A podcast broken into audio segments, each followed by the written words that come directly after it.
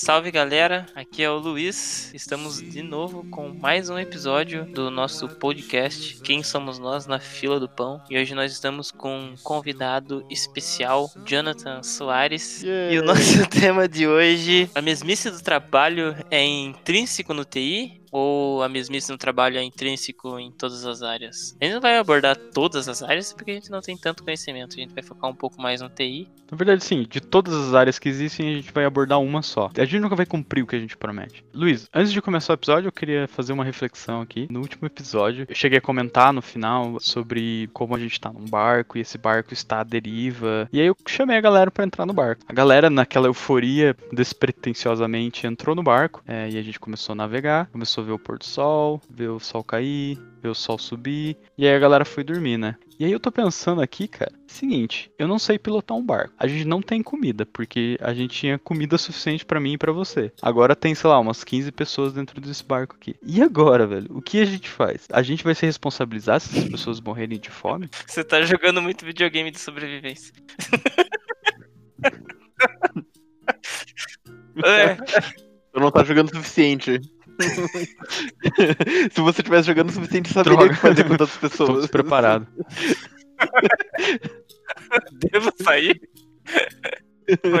Devo sair de TI? Bom, galera, então vamos começar aqui, como de praxe. Vou começar contando um pouco da minha experiência. Após a minha experiência, eu quero que o Jonathan se apresente melhor e conte como é a sua experiência. Então, a mesmice no trabalho, como que tá sendo agora pra mim? É muito estranho, porque mesmo tendo uma rotina antes, né? É sair de casa, pegar ônibus ou pegar carro, pegar um caminho, chegar no trabalho, teu ponto, pra tua mesa, ligar o PC, começar a trabalhar, dar uma pausa e tomar um café, conversar com a galera, voltar pro PC, começar a trabalhar, entrar nas reuniões e fazer o que tem que ser feito. Mesmo tendo essa rotina, existiam várias variáveis, né? Você encontrava pessoas diferentes no meio do caminho, você saindo de carro, você poderia tomar caminhos diferentes para sair de casa. Agora, com a pandemia e tal, que a gente tá sendo meio que obrigado a ficar em casa, parece que é sempre a mesma coisa, né? Parece que você tá no episódio de Black Mirror. Às vezes parece que os dias são muito iguais, assim. Eu acordo uns 10, 15 minutos antes de começar a reunião, ligo o PC, entro na reunião, falo o que eu fiz no dia anterior, o que, que eu vou fazer no dia vigente,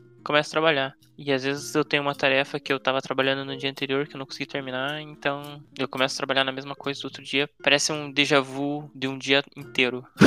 Bizarro, né? Agora, parando pra pensar, dá muito saudade, né? De sair de casa pra ir trabalhar, né? Às vezes eu ficava tipo, porra, tem que sair de casa hoje. E agora trabalhando 100% em casa, eu sinto falta de, de sair pro, ir pro escritório. Mas mesmo quando você tá indo pro escritório, parece que se cai numa mesmice, assim, num, num ciclo vicioso que faz você questionar se você tá no lugar certo, se você queria estar ali.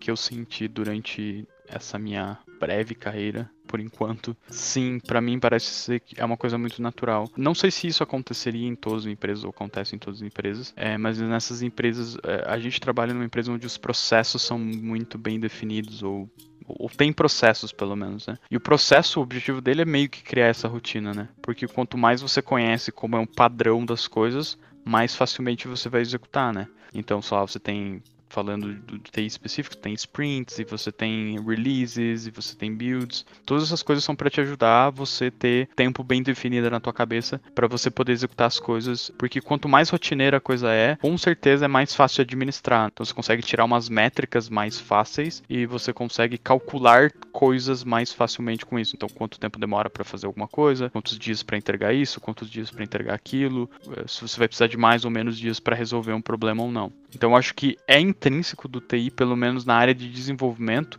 que segue esse padrão Scrum, Agile da vida, de as coisas serem mais assim para facilitar o cálculo do, do, do planejamento. Para quem está de dentro, vira uma rotina muito facilmente. Tudo tem uma curva, né? Então acho que a curva é muito, muito sempre é igual. Você entra num projeto novo, você tem que começar a conhecer as pessoas, as tecnologias, o próprio sistema, como ele funciona. Depois de um tempo, digamos uns seis meses, você já está adequado àquilo, né? Então você já está, digamos, no teu ápice, que é quando você já entende bastante da, da- do suficiente da coisa e que você começa a entregar e você ainda tá naquela euforia de tipo, meu Deus, eu tenho que entregar, eu quero entregar o melhor que eu posso, eu quero entregar o mais rápido possível para daí pegar o próximo. E depois de um, um tempo tem um decaimento que é, putz, que chato isso. De volta a resolver esse problema muito parecido com aquele outro. De volta a essa funcionalidade que deu um, o mesmo problema, um problema muito parecido. E a solução é exatamente muito parecida também. É, então acho que isso, isso é, é, não é cíclico, é uma curva, né? Então, uma curva natural de, de aprendizado de, de sistemas. Pode ser talvez que a curva seja mais alongada para sistemas mais complexos, né? Mas não vai desviar muito disso o jeito que eu resolvi isso, e eu sinto muito porque eu sou o tipo de cara que odeia rotina. Não todas as rotinas do mundo, mas é tipo, eu prefiro não saber o que eu vou fazer no dia e descobrir durante o, durante o dia. O que eu fiz para resolver isso foi pedir para trocar de, de, projeto. Então, como a gente tem a, a, felicidade ou a sorte de estar numa empresa que tem vários projetos ou vários, é, várias equipes, né? Eu troquei de projeto em três anos quatro vezes. Porque sempre que eu achava que eu cheguei no meu limite técnico, no sentido de eu já passei a curva, eu já eu demorei para aprender, Aí eu aprendi, comecei a entregar, comecei a entregar, e agora eu tô descendo porque a minha, a minha vontade tá, tá, tá sendo afetada. Aí eu pedi para trocar de time. E todas as vezes que eu troquei foi, foi bem benéfico, porque a curva voltou, né? Eu tava meio desgastado no, no outro projeto. Quando eu entro num projeto novo, dá aquele ânimo de volta, dá um, dá um ímpeto novo de beleza, vou. Agora eu vou estudar isso aqui, vou, vou, vou trabalhar, vou resolver. Mas uma hora cai de volta. E eu também já me perguntei várias vezes se isso não tem a ver com a faculdade. Porque na faculdade você tem um reset a cada seis meses né? Cada seis meses você tem um professor totalmente diferente, um conteúdo totalmente diferente. Para mim, eu acho que isso pega bastante. Para mim é muito um resultado da faculdade. Tipo, eu tô tão acostumado a cada seis meses dar um reset completo em tudo, de, de, de, todas as rotinas possíveis, né? Porque você pegava aula, você ia até, sei lá, tinha semestre que eu tinha aula até as 11 da noite, tinha semestre que, eu, que a minha aula ia até, sei lá, até as 8. Isso muda, muda muita coisa. Então eu acho que era como era um reset muito grande de, a cada seis meses, para mim ficou muito claro, ou, ou para mim parece muito que é justamente isso. Eu peguei esse ritmo e esse ritmo tá na minha cabeça. Então a cada seis meses mais ou menos eu tô afim de trocar de projeto, porque, porque tipo, já, eu já saturei. Sem contar que também tinha férias, né? Você sabia que você ia ficar de boa ali um tempo até começar o próximo semestre, né? Uma coisa que eu vejo também, não sei se vocês sentiram isso no começo, mas eu senti toda vez que eu começo num projeto, é, eu sinto muito forte a sensação de, de pertencimento. Não sei se vocês sentissem, mas de você não entender o que que a tua função, é, tipo, o que que você está entregando ali, o que teu código, né? Você entende, né? Ah, meu código, né, no nosso caso, nós três aqui, fazemos testes, né? escreve o teste lá e testa a funcionalidade e tal. Mas às vezes, mesmo antes, quando eu era trabalhava como desenvolvedor, eu sentia a necessidade de, de um sentimento de, de pertencer, assim, sabe? É, como, como pertencer, né? Vou explicar esse sentimento. De você tá. Você entender o processo do porquê aquilo, né? Do porquê que você tá fazendo isso. É, por exemplo, vamos dizer, um sistema de. sei lá, de mercado, que é simples, ou de locadora, que a gente aprende na faculdade, né? Ah, vamos fazer locadora. Nem existe mais locadora e os professores vão, ah, faça uma locadora aí. tipo. é uma locadora? É, tipo, locadora, cara. Nem existe mais locadora, mas tá bom. Você consegue ter a noção que você tá fazendo um sistema de locadora, que as pessoas vão lá, vão locar o filme e tal, não sei o quê. Você entende o processo. Agora, quando você entra numa empresa que já tem um sistema pronto e você entra no bonde andando mesmo, é bem essa expressão, você sobe no bonde andando, cara, você tá perdido, assim, tipo, pra que que serve? Eu demorei muito tempo para entender, assim, pra que que servia aquilo que eu tava fazendo e, e para mim não fazia sentido, assim, tipo, cara, eu tô fazendo isso aqui pra quê? Pra quem? Quem que tá usando isso? Sabe? Cara, isso me deixava muito desmotivado, assim. Eu acho que é uma parada que talvez, né, pelo menos para pessoas como eu, eu não sei se vocês se identificam, mas eu acho que deveria ser mais forte nas empresas, assim, talvez. Uma, não uma introdução, mas um. É como se fosse uma introdução, tipo, ó, nosso sistema é assim, acontece assim, assim, assado. Você vai entrar nessa parte do sistema que vai impactar sei lá, pessoa X, pessoa Y. É tipo o Murilo chamando as pessoas pro barco e não fazendo ideia do que de como. Porque, cara, é, é, é por causa do Fordismo que tem, querendo ou não, existe um, uma espécie de Fordismo, não é um Fordismo de facto, mas é um Fordismo, tipo, cada um sabe a sua parte. Então, o desenvolvedor de software do módulo X, ele sabe o módulo X. Ele, e isso é muito engraçado, claro que, tipo, isso tem uma discussão muito maior e a gente não tem conhecimento de causa suficiente, mas é justamente isso. Como é que você faz que o desenvolvedor esteja perto do cliente? Dificilmente tá. Geralmente o, o próprio desenvolvedor não sabe como o cliente usa o, o, o sistema, sabe? O, sim, sim. O, testador também não. O cara que faz os testes também não. Geralmente tem aquela figura de, de, de se você usar Scrum, no caso, tem a figura do PO e do BA, que são os caras que sabem sobre o negócio em si. Mas, cara, é, é, isso, é, é isso que, eu, que, eu, que eu. O sentimento que eu tive. Eu, a gente trabalha na mesma empresa, então a gente conhece os mesmos times e as mesmas pessoas. As pessoas não sabem para que servem os sistemas também, sabe? É, porque, como são sistemas que rodam há muito tempo 10 anos, digamos assim elas também foram introduzidas de qualquer jeito, digamos assim. Então, talvez 10 anos atrás tinha um cara que sabia tudo, absoluta, absolutamente tudo. Hoje em dia já não tem mais. Esse conhecimento está muito espalhado, muito quebrado, e cada pessoa só sabe o seu, o seu problema. E geralmente as pessoas não procuram saber a big picture. Sim, sim. É, você quer saber o todo do sistema. Você quer saber, tipo, do, do começo ao fim, do cabo ao rabo, como que funciona para você melhor desenvolver. É, é, porque é tipo uma parada que vem desde a escola, né? Tipo, ah, vou fazer minha parte aqui do trabalho, você faz a tua, a gente chega lá Sim. junto e apresenta, tá ligado? É, tipo, se a gente, se a gente quiser viajar aqui, aproveitando que tá com o Jonathan, que o Jonathan é um cara que gosta de viajar, isso aí é tipo o cartesianismo da, da escola. Por que, que você tem aula de matemática e depois de português e você tem na sua mente que esses dois caras não se conversam e que depois tem física e mesma coisa, sendo que as, todas as coisas se conversam, sabe? Matemática e física. Pô, você já leu um livro de matemática?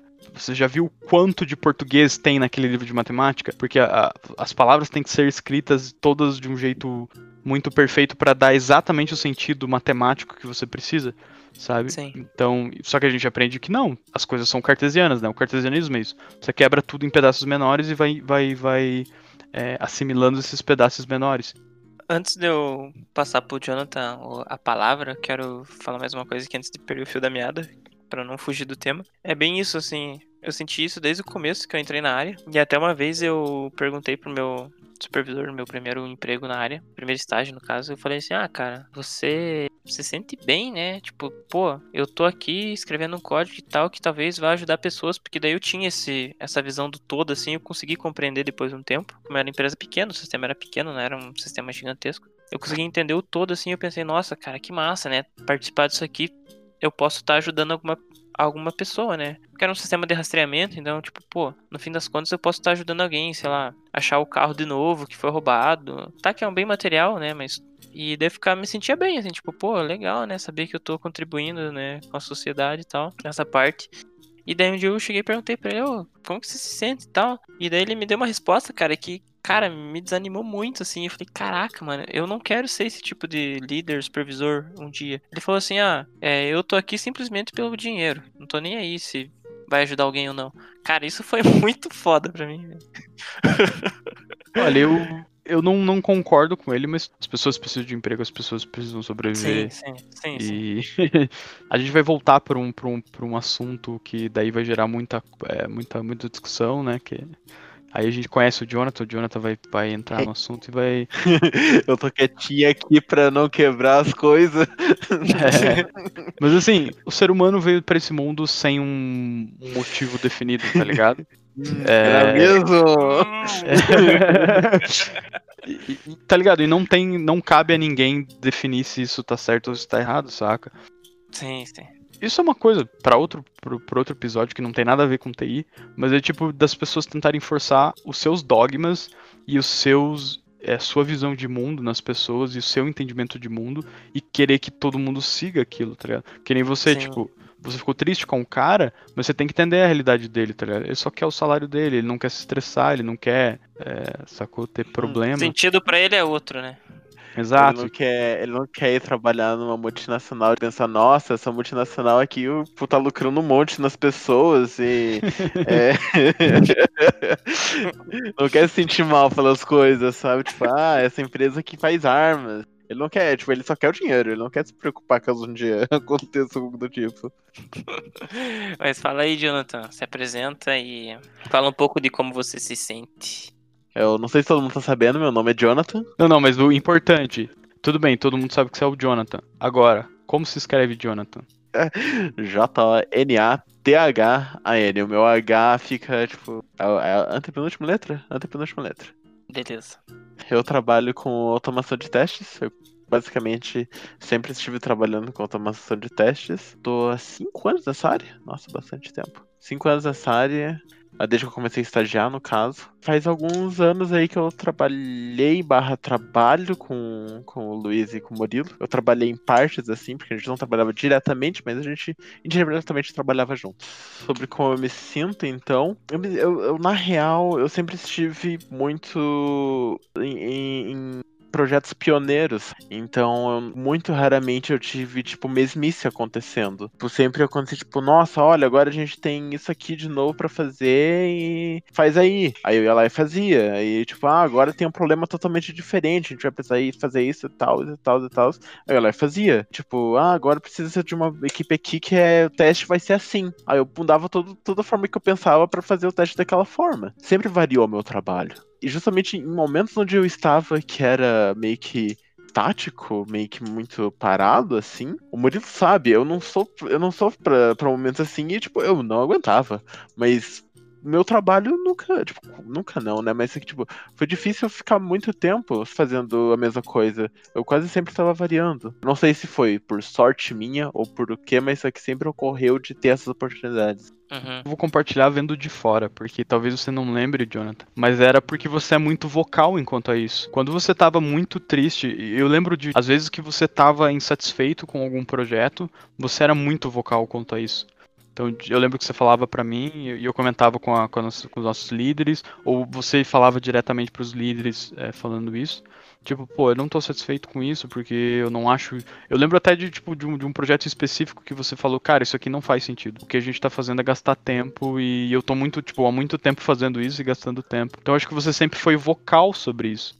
É, exato. Uhum. Eu sempre fui muito vocal. Você de um jeito ou de outro. Eu falando, tipo, me muda de projeto aí e você só falando. Nem sempre vai ter essa liderança assim, nem sempre vai ter exatamente oportunidades para isso. Que, tipo, uma empresa menor, tipo, não vai ter outros projetos. Ou pode ser que, tipo, o chefe, ele simplesmente não queira mudar. Claro, isso tudo depende muito de contexto, né? Mas, uhum. tipo, se você tiver um, um chefe que te escute, você pode falar isso. Você pode tentar Sim. provocar alguma mudança no próprio projeto. Então, tipo, gastar lá. Porque nem todo mundo trabalha 8 horas por dia 100% focado. Não tem como. Então vai ter uma horinha que você vai tomar um cafezinho ali, tá ligado? Uma? Só uma, nossa. Nessas uma ou 15 horas de, de cafezinho que você vai fazer, você pode tentar começar a montar um, um projetinho paralelo para ver, tipo, mostrar pra gerência, tipo, cara, se a gente fazer isso aqui. Caso eles não aceitem, aí talvez seja a hora de, de, de procurar um novo emprego. Claro que não é tão fácil assim, né? Mais fácil falar do que fazer. Ah, sim. E depende muito da situação econômica do, do lugar onde você tá. É, depende de milhares de contextos diferentes, né? Uhum. Tem empresa até que é o contrário, né? Você ser vocal sobre alguma coisa, você é punido. Também tem que tomar cuidado com isso. Mas é, se a sua empresa tiver essa abertura, ou se o seu chefe tiver essa abertura, ou se você não souber, não custa perguntar, sabe? Tipo, perguntar, pô, se eu quisesse trocar de projeto, tem como? Aí alguém segue isso e é demitido, pá. Trocar de projeto, não gostou, vai embora então. A gente tá aqui conversando sobre possibilidades, nós estamos ensinando vocês a fazer nada. tipo. é, mas a minha dúvida, Jonathan, é assim: é, você teve a sorte, né, de sempre conseguir participar em, em projetos novos, mas você teve a sorte de pa participar de projetos novos ou você, né, como o Murilo disse, você deixou é, transparecer, vamos dizer assim, ou deixou claro que você não conseguia ficar num projeto por muito tempo, por isso sempre te chamaram para projetos novos? Acho que é uma mistura dos dois, porque ali onde a gente trabalha te, teve, tipo, bastante oportunidade, então, tipo, tem parte, entre aspas, sorte, mas tem isso de, tipo, de eu sempre falar, tipo, não gosto de fazer isso aqui.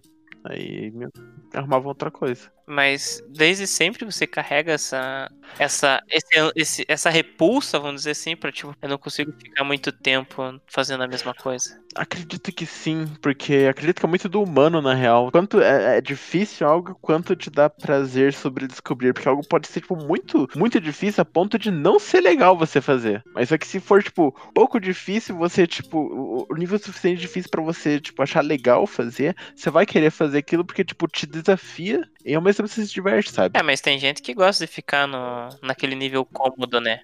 Mas aí a gente vai de volta no, no conflito de gerações. Claro que não dá, nunca é uma regra, né? Não dá para falar que todo mundo da geração passada é exatamente assim, e não dá para falar que todo mundo da nossa geração é diferente. Não vou dizer estatisticamente porque eu não sou cientista e eu não fiz a, o estudo estatístico com espaço amostral infinito.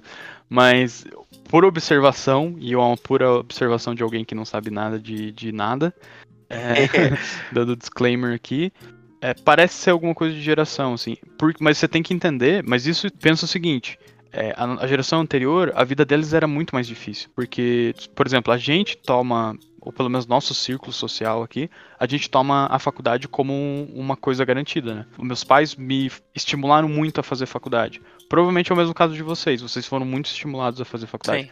Porque, uhum. porque eles não tiveram essa oportunidade. E a geração anterior é uma geração que tudo era muito mais difícil. Então eles chegarem numa posição e terem a oportunidade de ganhar um salário decente fazendo a mesma coisa por um bom tempo, para eles eu acho que é tipo um, sabe, subconscientemente, para eles é, é uma coisa boa, saca? Tipo, putz, eu tô num emprego estável aqui, eu tô, tô fazendo a mesma coisa por muito tempo, é uma coisa que eu domino, então provavelmente eu não vou perder essa, esse emprego. É uma coisa que vai me garantir essa renda para sempre.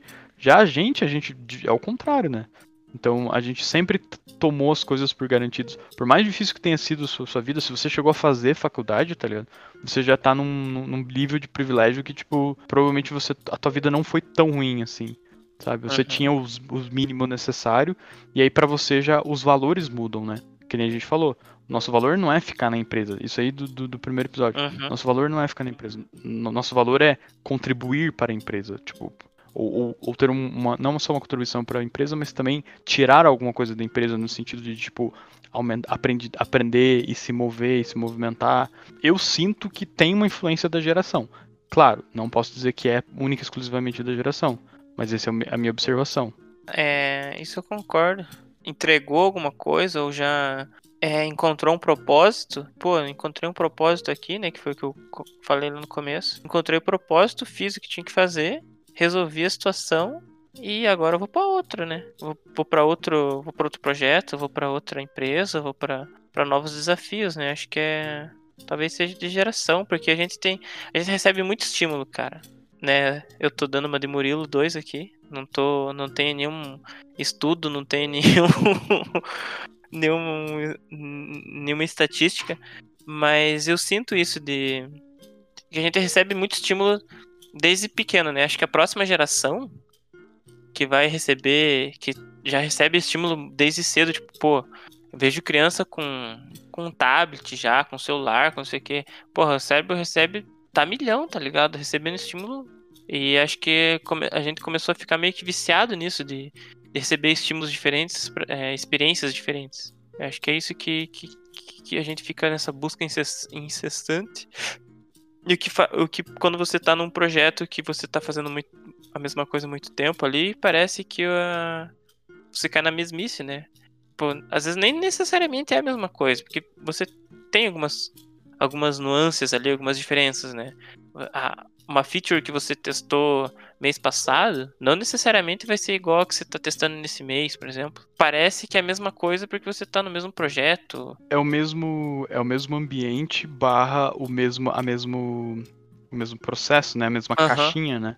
Tipo, claro que vai mudar as coisas, mas é uma rotina. Tipo, a funcionalidade é desenvolvida e depois que ela é desenvolvida, ela passa para você e aí você escreve os testes. A, for, a formatação é sempre a mesma, né? Uhum. E é sempre as mesmas pessoas, e é sempre o mesmo jeito. Inclusive os problemas. Que, isso é uma das paradas que me, me irrita mais.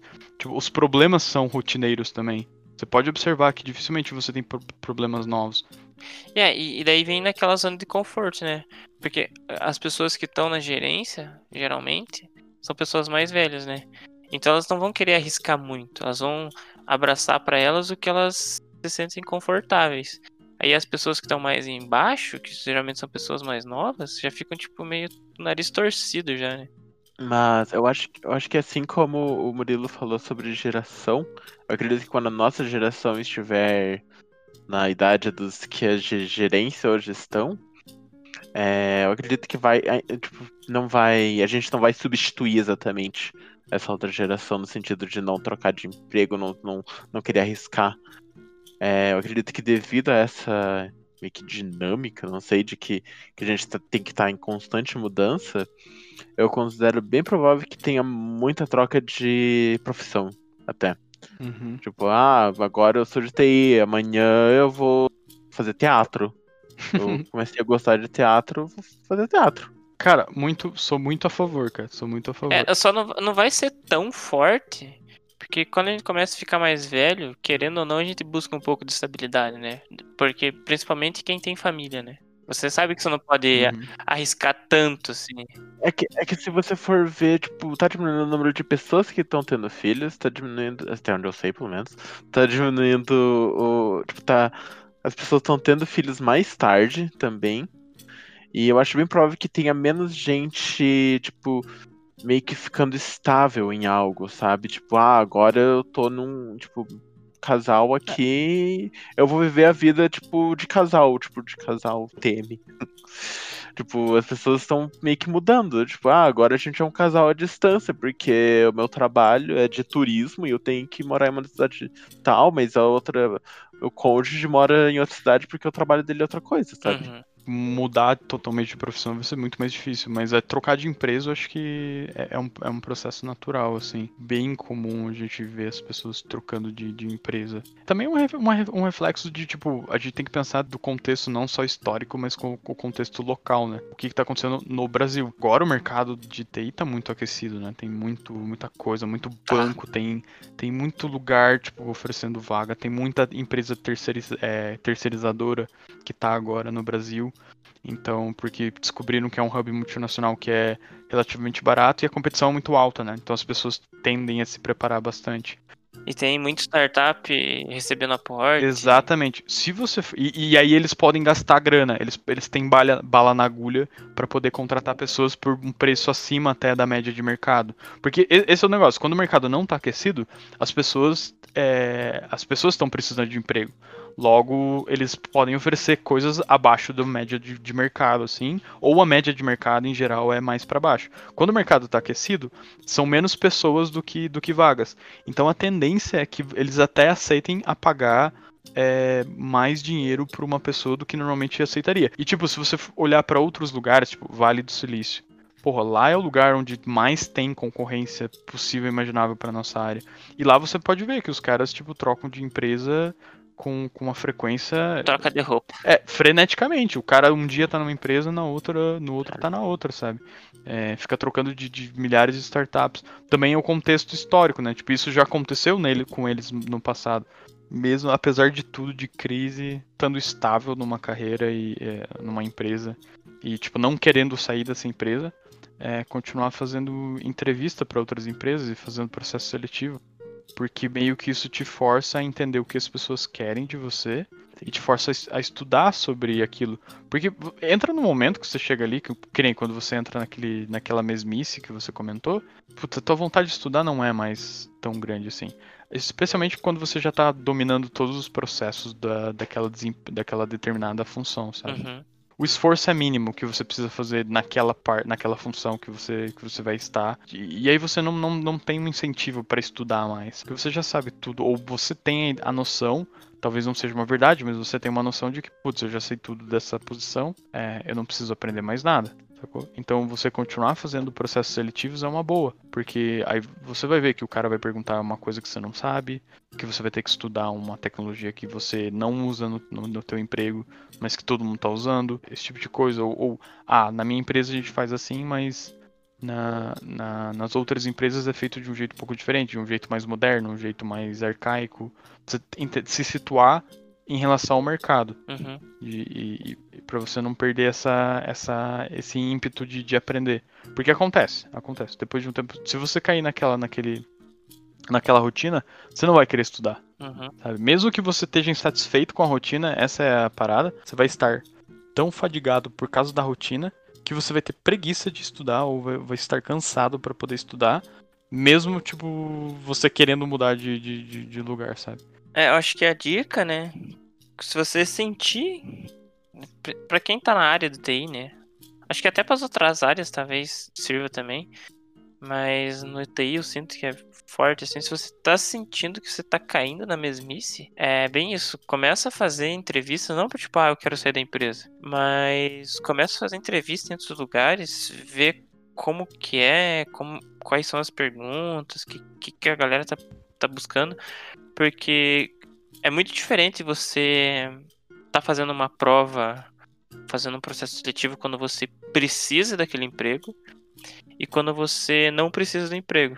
Você, você se sente muito mais confortável fazendo a entrevista quando você não precisa do emprego e muito mais confiante do que quando você precisa daquilo. Porque pode, pode perceber, é, não sei se vocês conseguem lembrar, mas as primeiras entrevistas que você faz para entrar na área, estágio, primeiro emprego, cara, é muito foda. Primeiro porque você não tem experiência com quase nada, né? Depois, você é inseguro porque você tem medo de perguntarem qualquer coisa que você não saiba e você acha que você não saber responder aquilo é o fim do mundo. Tipo, pô, eu não sei escrever um. iniciar uma variável, por exemplo. E você vai achar que aquilo é o fim do mundo. Sim, sim. É... É... Mas é muito mais fácil você fazer uma entrevista quando você não precisa do emprego e você está confortável é, porque você não, tem aquela pressão, né? De tipo, putz, eu preciso muito desse emprego. Você não, tem essa pressão. E se você passa, aí você pode decidir, né? Tipo, ah, não, realmente, acho que eu quero isso. Acho que eu posso sair. Ou não, é, não consegui passar, pô, não consegui passar, então quer dizer que eu preciso estudar mais e tal. Acho que é um, é um bom motivador, assim, para você perceber que você tá ficando obsoleto, né? Porque na, no TI, cara, você fica muito obsoleto, né? Se você não, não correr atrás. É tão um acostumamento psicológico, tipo de, sabe, você vai sentir a pressão de entrar numa, numa chamada com o entrevistador. E aí a próxima já vai ser mais fácil, a próxima vai ser mais fácil. Daí quando você realmente precisar, você já vai estar mais acostumado, sabe? Você já sabe o caminho das pedras. Psicologicamente falando, você vai estar mais preparado. Treino é treino, jogo é jogo. Pessoas que, que avaliam, que fazem entrevistas, não gostarem desse comentário de vocês, porque ficam desperdiçando o tempo dela só para a pessoa se testar. não, que se, se a pessoa fizer uma boa proposta, você sai. Tipo, já conheci muita gente que, que saiu de empresa, tipo, ah, vou fazer uma entrevista ali de boa, só pra treinar. E aí ofereceram uma grana boa e. Uhum. Sem, sem pretensões, é, né? Uhum. Porque de volta, é que nem o Luiz falou, tipo, é melhor você poder fazer uma decisão. De cabeça fria. É, exato, sem ser emergencial, assim. Uma né? decisão educada, né? Que é tipo essa de que você pensa e você põe as coisas na balança e você tem coisas para pôr na balança quando é no desespero. No desespero você vai fazer uma decisão ruim ou você vai pegar o que tiver, saca? Sim, é, no sim. desespero você acaba aceitando qualquer coisa. Pega o que vier, E depois né? você já. Daí você. Dali, sei lá. Algum tempo você já tá. Porra, cara, eu tô nessa merda de novo, tá ligado?